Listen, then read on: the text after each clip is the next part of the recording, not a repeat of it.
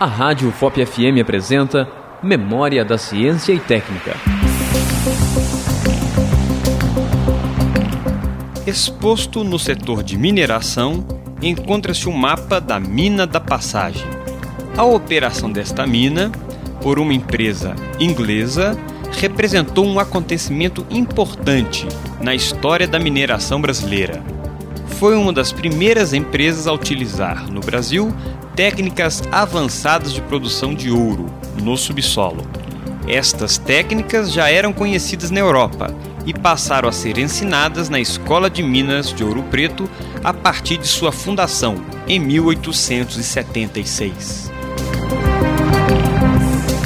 Acabamos de apresentar Memória da Ciência e Técnica, um programa de educação e orientação sobre a evolução da técnica e tecnologia humana nas ondas do seu rádio. Produção: Museu de Ciência e Técnica da Universidade Federal de Ouro Preto. Orientação e apresentação: Professor Gilson Nunes. Realização: Rádio FOP FM.